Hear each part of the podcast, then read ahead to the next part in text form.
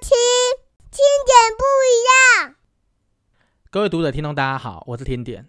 今天跟大家聊一下你所不知道的舒压方法——着色舒压。着色呢，原本很多人以为是小孩子的游戏，可是现在却有越来越多的成年人也开始为之着迷着色这件事情。市面上贩售的各式各样专属于成人用的着色本，就是为了要疗愈大家的心而诞生的产物。而这一股源自于法国的着色风潮，到底有什么样的魔力呢？在艺术治疗的领域中，有哪些小诀窍可以更有效的达到促进健康的目的呢？今天听点带领大家进入一个缤纷色彩的世界，来聊一聊着色活动是如何来帮助舒压的。原本儿童的着色涂鸦设计是用于帮助脑部的发育，即使是很简单的上色着色，都能够刺激儿童的创造力和感受力。同时又能够训练手部的运动和技巧，让儿童在着色这件过程当中，还能够促进身心的健康以及平稳情绪。这个东西跟成人所设计的着色本和儿童用的是截然不同的。虽然同样是以着色的方式来完成这个作品，但是里头的着色的风格却更加的纤细跟狭小。就算是很简单的大图样，也会细分成很多格，让着色的那个人能够依照自己的喜好，创作出更加精致的作品。更有心理学家认为呢，无论是大人还是小孩，透过着色的活动都可以活化大脑。着色不光是排遣时光或是休闲活动而已，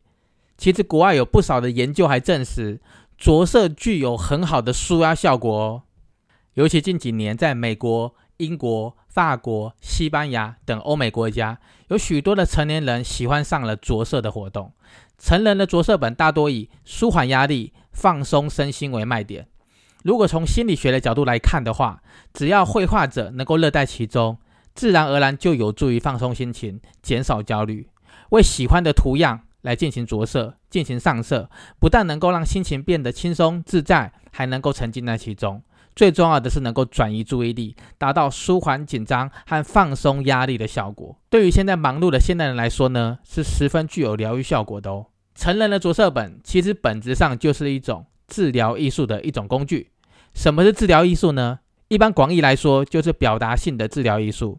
包含了各种形式的艺术表达，包含了舞蹈治疗、戏剧治疗、音乐治疗等。如果是以狭义的方式来讲艺术治疗的话，就是视觉艺术为主的治疗模式，着色便是属于这个范畴里面的。艺术治疗的原理是鼓励人们利用艺术相关的媒介进行表达、释放、自我疗愈等。艺术治疗的原理是鼓励人们利用艺术相关的媒介进行表达、释放或是自我疗愈而得到疗效。它结合了心理治疗和理论和技术。除了经常被引导用来舒缓情绪、舒压、静心、宁静、察觉、调和内在的冲突、帮助情感升华之外呢，还有化解各种情绪上、认知上或是人际互动上的失衡和障碍。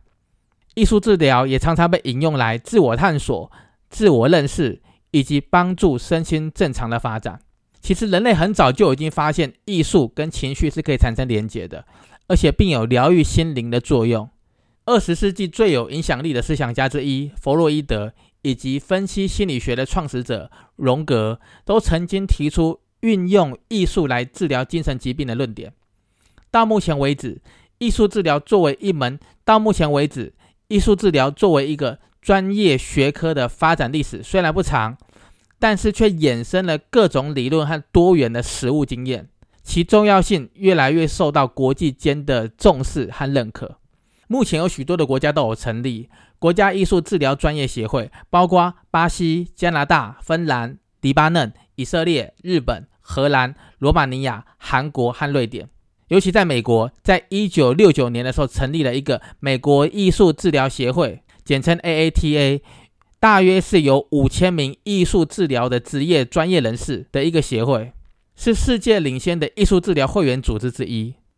另外呢，还有成立在一九九三年的艺术治疗证书委员会，甚至还订定出了艺术治疗师必须遵守的一些专业实践准则，以及颁发证照的准则，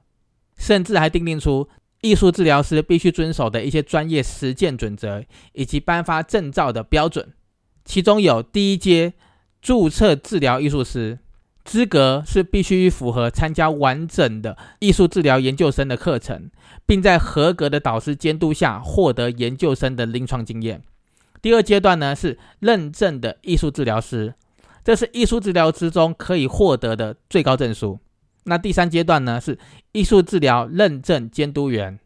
好，这个是高级监督证书，必须是通过经验丰富的委员会认证后的艺术治疗师才能够获得的。在心理治疗和现代心理学领域中，艺术治疗被认为是行之有效测评和治疗方法。着色绘画的方式被广为接受与应用。在专业的心理咨询当中，来访者与咨询师共同来分析、解释画作，也能够让这个来访者对自己也有新的认识和见解。例如，许多的人经历过情感创伤、身体暴力、家庭虐待、焦虑、抑郁，还有一些心理问题的患者。经过实验证实，都可以从艺术治疗当中进行情绪的表达以及宣泄，进而从中受益，会有显著减轻创伤症状并降低抑郁的程度哦。根据二零一六年发表在美国艺术治疗协会杂志上一项研究可以得知，无论艺术的经验或是天赋如何，就算进行至少于一小时的创造性活动，仍然是可以减轻压力，并且对心理健康产生了积极的影响。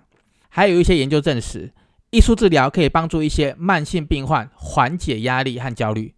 举例，在美国国防部有一个机构，战后的老兵可以接受所谓的着色绘画治疗，来减轻战争带来的创伤后症候群。着色等艺术疗法能够有效地帮助人们放松心情的另外一个因素，在于创作的过程是主动的。相较于人们选择用音乐、电影被动的接受资讯而言，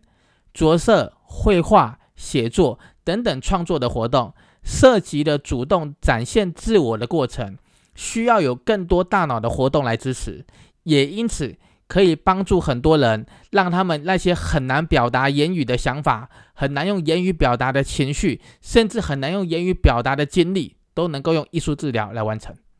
举例，在生活当中，人们可以通过向亲近的人来倾诉你的烦恼，来倾诉你的一些生活中的不如意，来减轻压力。有时候，单凭言语，单凭用对话的方式，可能还不足以表达内心全部的想法跟感受。这个时候呢，着色或是艺术创作就可以成为一种表达内心的方式。人们在着色绘画中，会无意识地展现自己的审美观。价值观也会在这个里面释放内心的情感和冲突，又或许有另外一个原因，就是着色绘画会让很多的人联想起儿童童年的美好时光，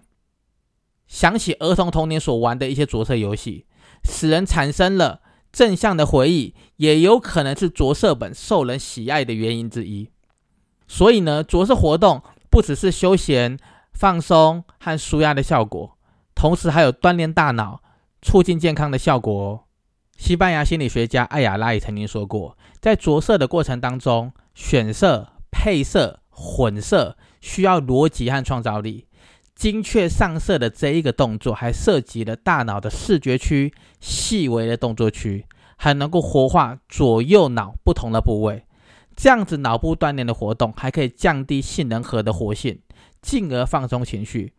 由于杏仁核是大脑的情绪中枢，掌管着焦躁、惊吓、恐惧等等负面的情绪。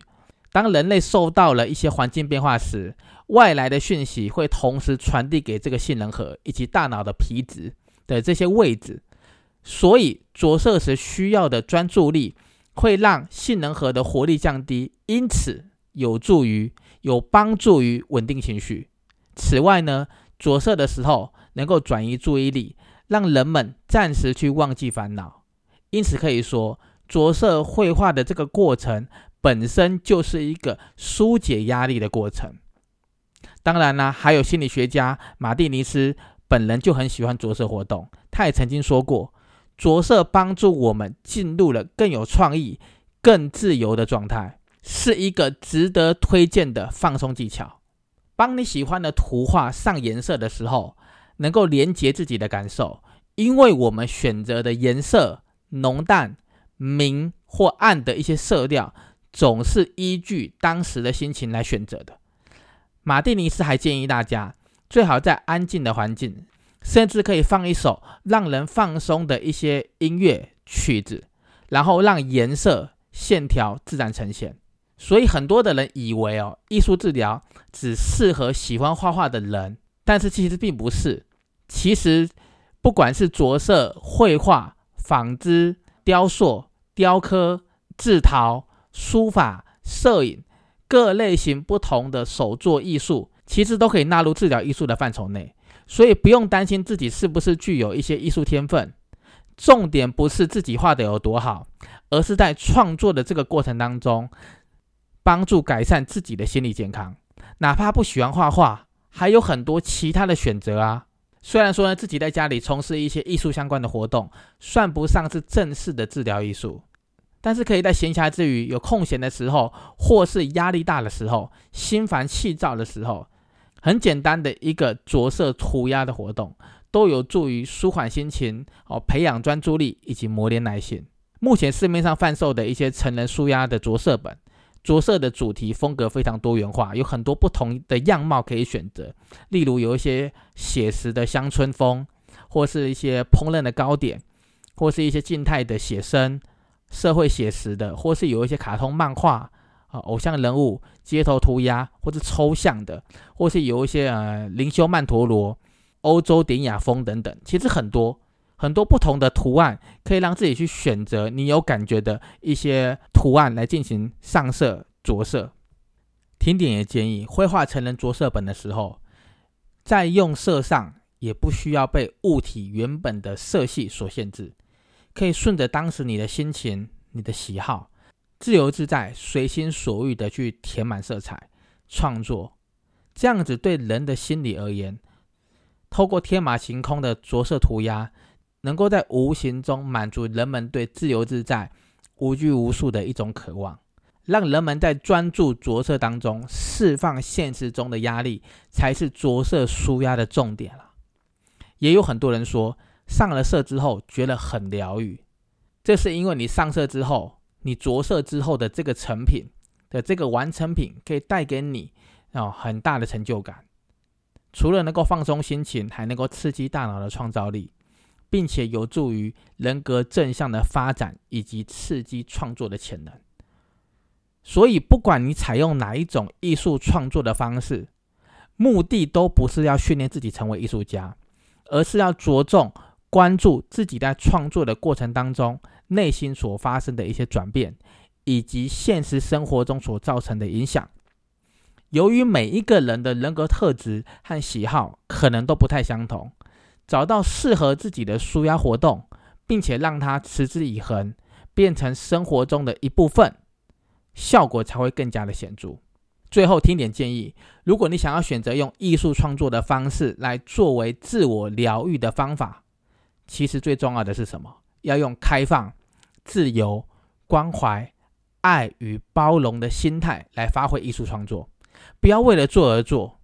要顺着感觉来进行。同时可以为自己打造一个舒适的、不会有人打扰的一种创作小空间，也可以同时播放着你喜欢听的音乐、轻音乐，在保持愉快的心情下享受这种着色的这种乐趣。如此一来呢，舒压和疗愈的效果就会更加分哦。那今天我们就聊到这里喽。如果还想知道更多你所不知道的舒压方法，请密切关注 p a t e s 听点不一样哦。谢谢收听，轻点不一样。